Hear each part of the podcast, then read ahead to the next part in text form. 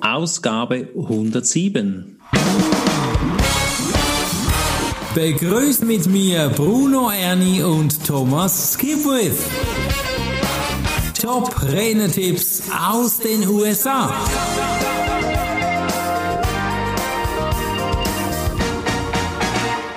Herzlich willkommen zum Podcast Top Renner-Tipps aus den USA mit Thomas und Bruno und Andrew. Andrew Davis ist nämlich der Speaker, den wir hier interviewt haben beziehungsweise der uns hier Tipps gibt. Und bevor wir hier groß starten, abonniere unseren Podcast, denn es lohnt sich. Zahlen, Daten, Fakten. Irgendwo ist das immer wieder wichtig, dass wir ein bisschen Kontrolle über unser Unternehmen gewinnen. Wir sollten ein Buch führen. Nicht jeder macht das, aber Davids hat ganz spannende Infos jetzt für uns. Willkommen, Thomas. Ja, hallo Bruno. Wie, wie, Buch, wie ist denn deine Buchführung von deinem Unternehmen? Hast du überall Statistiken eingebaut? Nicht nur in der Buchhaltung natürlich, sondern auch bei anderen Dingen? Neuerdings habe ich mehr Zahlen als auch schon, weil ich auf ein CRM gewechselt habe. Aha. Ich benutze Zoho, mhm. ZOHO als mein CRM-System und das mhm. erlaubt mir Statistiken auszuwerten. Da habe ich so Dashboards, das mir anzeigt, aha, ich habe da so viel potenzielle Kunden, so viele Aufträge, die ich angeboten habe und so viele gebuchte. So viele habe ich verloren und dann verloren an die Konkurrenz oder äh, der Grund, weshalb ich ihn verloren habe. Also da habe ich jetzt ein bisschen also eine bessere Übersicht über was da so abgeht in meinem Geschäft als noch zuvor. Das ist ganz spannend, da kann man sich ja dann auch korrigieren, verbessern und man schaut eben hin und wir schauen jetzt auch hin beim ersten Tipp. Ja, genau. Und zwar sollst du Buch führen über alles in deinem Unternehmen, sagt Andrew Davis. Ja, also Zahlen sind nicht nur etwas für Nerds, sondern für jeden, für jeden mhm. guten Unternehmer, jede gute Unternehmerin, weil es einem vor Augen führt, was funktioniert und was nicht. Mhm. Du wirst ganz grundlegende Dinge über dein Unternehmen zu verstehen lernen, wenn du diese Zahlen hast. Äh, miss, wie viele Leads du dank einem Auftritt erhältst, beispielsweise. Also du hast eine Keynote gehalten, wie viele Personen haben danach um deine Kontaktangaben gebeten, von wie vielen hast du die Visitenkarte gekriegt damit du mit denen potenziell auch ins Geschäft kommen kannst. In unserem Vorgespräch hatten wir erwähnt, du hattest gerade ein, äh, glaube ich, Referat an einem Märzkongress und ja, auch genau. da ging es ja danach auch um Leads. Ja, und da kam auch einer auf mich zu und hat gesagt, oh, ja, das war ja super. Ja, bei uns wird praktisch nie was zum Thema Präsentieren, Auftritt gemacht. Und das fand er jetzt fantastisch, ob ich denn auch anderorts das machen würde. Mhm. Ja, und selbstverständlich war meine Antwort. das ist mein Business. Ja, ich genau. helfe den Leuten so aufzutreten, dass deren Publikum nicht einschläft. Mhm, mh. Es gibt nichts Schlimmeres als eine langweilige Präsentation, sei es live, in Person, im Saal selbst, im Raum, im Sitzungszimmer oder auch natürlich online, was ja derzeit gerade wieder hochaktuell ist. Mhm. Oliver Stolt hat mir mal gesagt, Bruno, wenn du nach einem Referat keine Leads generierst, dann war dein Referat nicht gut genug, dann verbessere dich. Mhm. Und in der Tat, das ist ein Schleifen an sich selbst und ich finde das einfach auch sehr, sehr wertvoll. Ja, und du ja, merkst auch, ob das Referat gut war oder nicht, wenn du am Schluss Leute hast, die auf dich zukommen und dein Buch kaufen wollen. Mhm, unbedingt. Das ist ein klares Zeichen, aha, das war interessant genug, dass die noch mehr wissen wollen. In der Tat, das ist eine gute Orientierung, falls du ein Buch hast. Also das ist auch bei mir so, wenn ich nach dem Referat viele Bücher verkaufe, verkaufe weiß ich, okay, das war cool.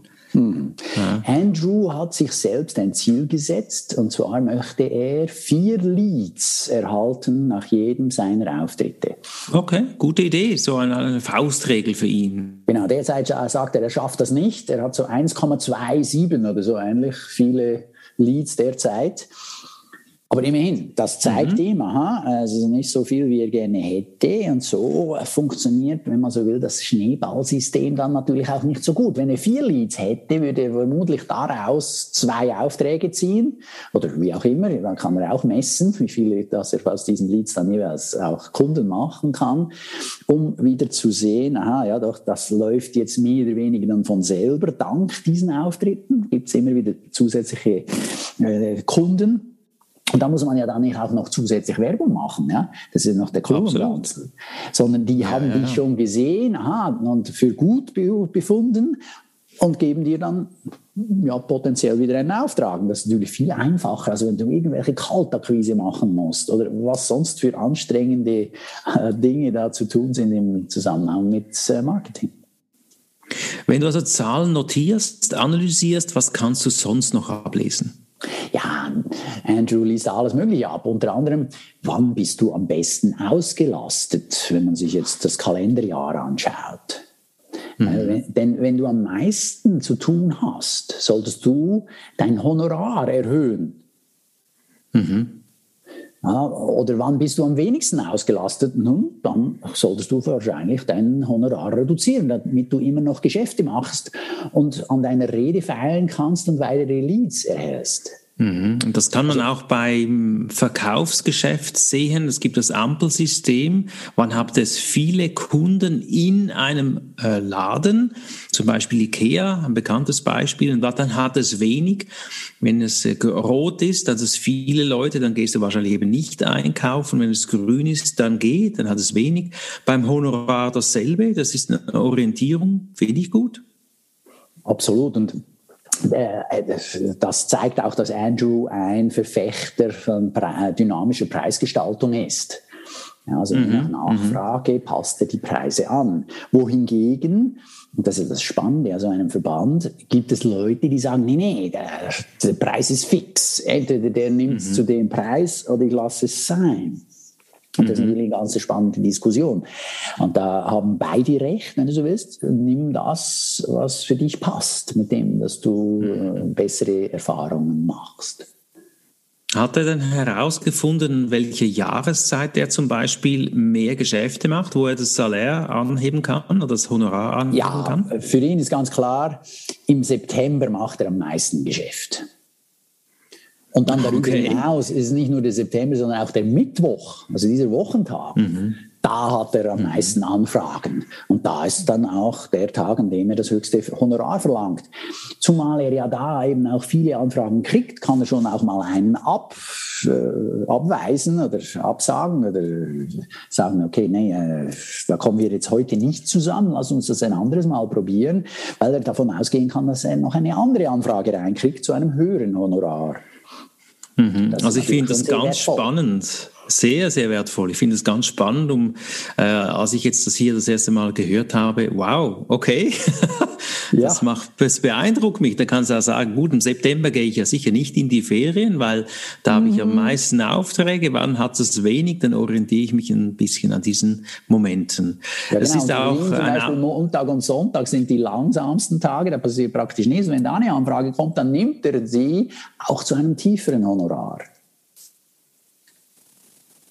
Mhm. Wow, ja klar. Weil darüber hinaus ist das es auch so, bei dir hier Zuhörer. Wie bitte? Ja, nee, wie ist es bei dir, liebe Zuhörer? Überleg dir mal, wann hast du viele Anfragen und wann hast du wenig? Mach auch mal, führ mal auch mal die Zahlen hier. Ich finde das echt cool. Mhm. Ja, das wollte ich sagen. Sehr gut. Darüber hinaus äh, muss man sich auch überlegen, dass im Laufe einer Karriere kann es sein, dass man sein Honorar reduzieren muss, weil sich das Thema vielleicht geändert hat. Oder es ist nicht mehr so ein Hot Topic. Es ist nicht mehr so gefragt. Vielleicht mhm. hat sich die Gesellschaft verändert, gewisse Schwerpunkte werden anders gesetzt. Vielleicht ist die Zielgruppe äh, deiner, deiner Kunden nicht mehr auf der Suche nach deiner Art von Rede. Ja, also man kann auch schon ach, ja, aus der Mode kommen. Und da mhm. muss man entweder was mit dem Preis machen oder sein Thema aktualisieren oder ändern. Mhm.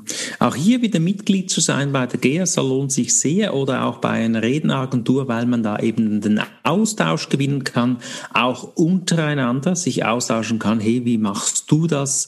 Wo hast du dein Honorar angesetzt? Wie gehst du vor und so weiter? Dann kann man dank den Zahlen erkennen, wie viel Prozent der Angebote du gewinnst und wie viele du verlierst. Mhm. Dann kannst du erkennen, wie groß die Nachfrage nach deinen Dienstleistungen ist, äh, ist, ob deine Preise stimmen und ob du einen Auftrag verloren hast, weil du bereits anderweitig gebucht warst. Mhm.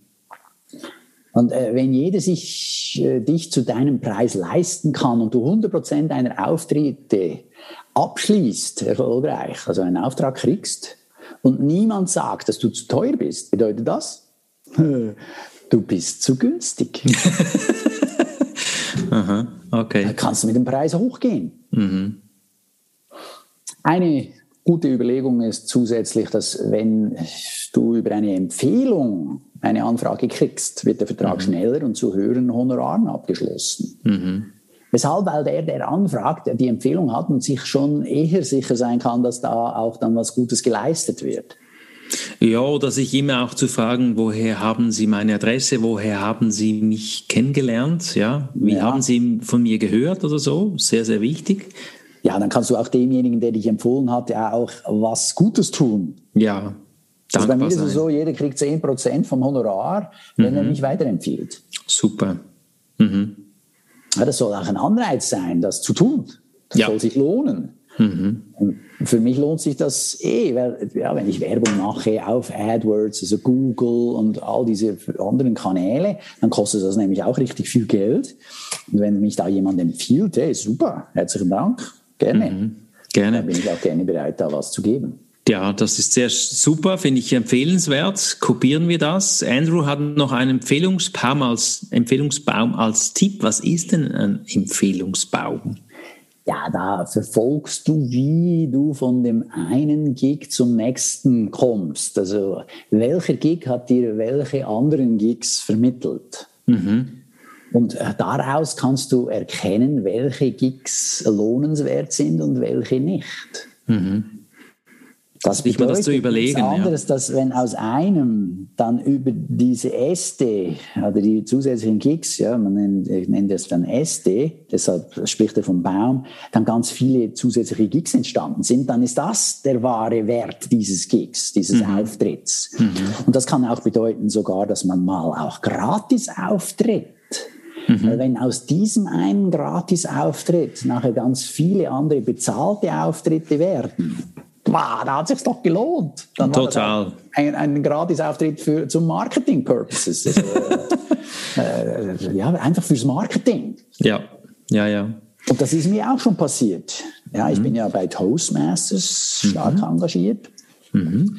Da habe ich selber an einer Veranstaltung teilgenommen. Da wurde ich aufgefordert, da fünf Minuten kurz einen Beitrag zu leisten. Du, am nächsten Tag hatte ich das Telefon und gesagt, hey, du kannst das für unsere Firma, eine große pharmazeutische Firma, ein Eintagestraining in Paris machen. Wow, okay. Ich, sehr gerne. Logisch, das war fantastisch, oder? Ja. ja, das ist vielleicht auch der Grund, warum viele bei der GESA Convention ihr Wissen weitergeben, weil man eben einen Speaker da live erlebt und vielleicht einen Kunden kennt, der da super passt. Ja, und dann kann man den auch mit gutem Gewissen weiterempfehlen, weil man ihn gesehen und erlebt hat. Ja, absolut. Ja, also ich empfehle nur Leute gern, von denen ich weiß, wie sie ja, dann reden, wie sie Trainings halten. Und sonst muss ich sagen, ah, ja gut, selber habe ich den noch nie gesehen. Ich weiß nur, dass der in diesem Bereich unterwegs ist. Sie können ja den mal anfragen. Mhm. Aber ich will dann auch keine in dem Sinn Verantwortung übernehmen, falls der dann nicht das bringt, was sich der Kunde erhofft hat. Ja, absolut. Ja, wenn wir das, der erste Teil zusammenfassen, der erste Tipp könnte man sagen, führe Buch über alles in deinem Unternehmen. Das haben wir so jetzt gehört. Und jetzt kommen wir zum Tipp zwei. da geht es um Liebe deine Zahlen. Warum soll ich denn meine Zahlen lieben? Ja, weil sie dir eben erlauben, Rückschlüsse zu ziehen, aus denen du dann wiederum Handlungen ableitest, die dich mhm. erfolgreicher machen. Und Andrew sagt selbst, er liebt nicht so sehr die Zahlen, sondern die Rückschlüsse daraus. Ja, genau. Ja, und unter anderem, jetzt kommt eine ganze Liste von Fragen, da ist meine Empfehlung, schau dir dann unsere Show Notes an, da sind die drauf, die eben helfen, dein Unternehmen so zu steuern, dass du mehr Erfolg hast. Unter anderem stelle folgende Fragen, respektive Andrew macht das und empfiehlt das auch zu tun. Wie viele Leute haben sich nach einem Vortrag von mir bei mir erkundigt? Wie hoch war das Kundenbudget? Wann fand die Veranstaltung statt? Wie viele Teilnehmer kamen da? War es eine Firmenveranstaltung, ein Verein oder eine gemeinnützige Organisation? Mhm. Zu welchem Preis habe ich angeboten? Habe ich gewonnen oder verloren? Habe ich den Auftrag erhalten oder nicht?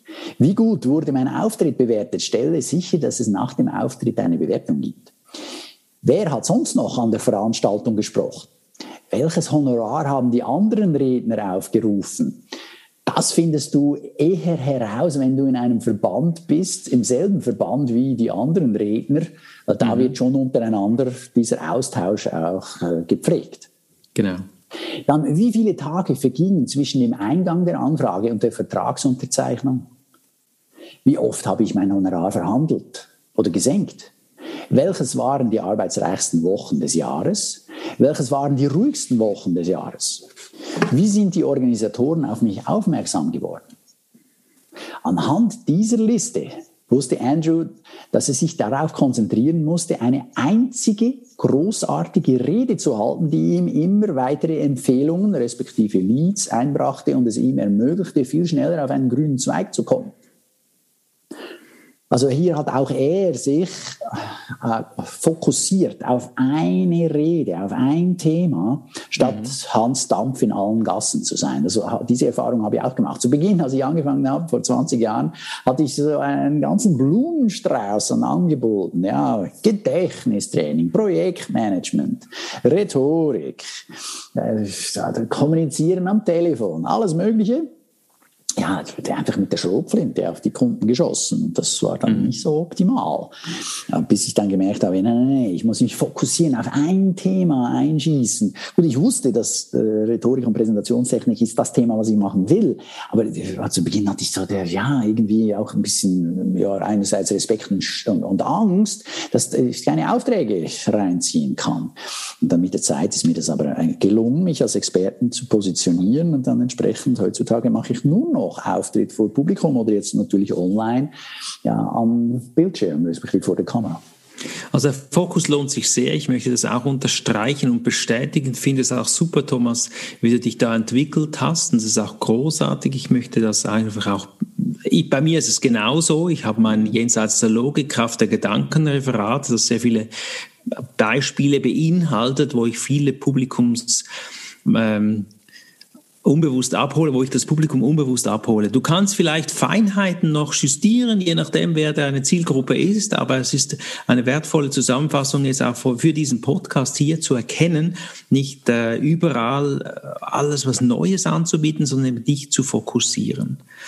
Ja, und dank den Zahlen, wenn du die aufschreibst, wo und wie viel und wann, dann kannst du erkennen, beispielsweise, aha, ein Thema zieht besonders gut. Mhm. Ja, dann kannst du dir den Aufwand sparen für einen, einen Auftritt oder einen Auftrag, für den du ganz viel wieder investieren musst, um den vorzubereiten. Mhm. Das lohnt sich dann nicht mehr.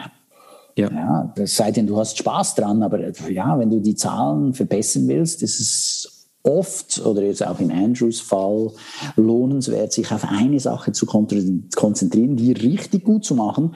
Zumal ich auch denke, weißt du, wenn die Unternehmen einen Spezialisten suchen in einem bestimmten Thema oder dort eben nicht weiterkommen, dann wollen sie einen Spezialisten, wollen sie jemanden, der wirklich gut in diesem Thema unterwegs ist und sich auskennt und nicht einen buchen, der ein Hansdampf in allen Gassen ist. Absolut. Du bist Spezialist auf etwas und das zeichnet dich aus. Und so lassen wir das auch stehen. Zahlen, Daten, Fakten. Sehr, sehr interessant. Analysiere dich selbst und frag dich dabei auch, was macht mir Freude, was macht mir Spaß? Denn das ist auch ein sehr, sehr wertvoller Navigator. In diesem Sinne wünsche ich dir alles Liebe. Thomas, hast du noch einen Ausblick für den nächsten Podcast? Ja, beim nächsten Mal geht es um Honorarverhandlungen. Ja, und In das, Price würde ja, ich da ein paar wertvolle Tipps mitgeben. Kannst du gespannt, Kannst du gespannt sein, unbedingt reinhören. Ich wünsche dir viel Umsetzungskraft und bis zum nächsten Podcast. Tschüss. Tschüss. Das war der Podcast Top Renetipps aus den USA. Bruno Ernie und Thomas Skipwith.